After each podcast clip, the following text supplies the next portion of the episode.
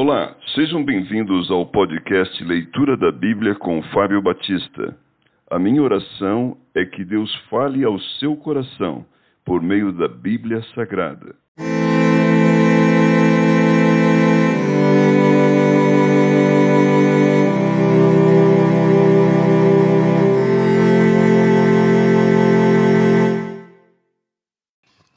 Capítulo 20 Zofar descreve as calamidades dos perversos. Então respondeu Zofar, o Naamatita: Visto que os meus pensamentos me impõem resposta, eu me apresso. Eu ouvi a repreensão que me envergonha, mas o meu espírito me obriga a responder segundo o meu entendimento.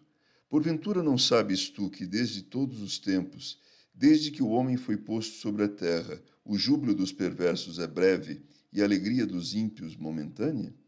Ainda que a sua presunção remonte aos céus e a sua cabeça atinja as nuvens, como o seu próprio esterco apodrecerá para sempre, e os que o conheceram dirão: Onde está? Voará como um sonho e não será achado, será afugentado como uma visão da noite. Os olhos que o viram jamais o verão, e o seu lugar não o verá outra vez os seus filhos procurarão aplacar aos pobres, e as suas mãos lhes restaurarão os seus bens. Ainda que os seus ossos estejam cheios do vigor da sua juventude, esse vigor se deitará com ele no pó. Ainda que o mal lhe seja doce na boca, e ele o esconda debaixo da língua, e o saboreie e o não deixe, antes o retenha no seu paladar. Contudo, a sua comida se transformará nas suas entranhas fel de áspide será no seu interior. Engoliu riquezas, mas vomitá-las. Do seu ventre Deus as lançará. Veneno de áspide sorveu, língua de víbora o matará. Não se deliciará com a vista dos ribeiros e dos rios transbordantes de mel e de leite. Devolverá o fruto do seu trabalho e não o engolirá. Do lucro de sua barganha não tirará prazer nenhum oprimiu e desamparou os pobres, roubou casas que não edificou. Por não haver limites à sua cobiça, não chegará a salvar as coisas por ele desejadas.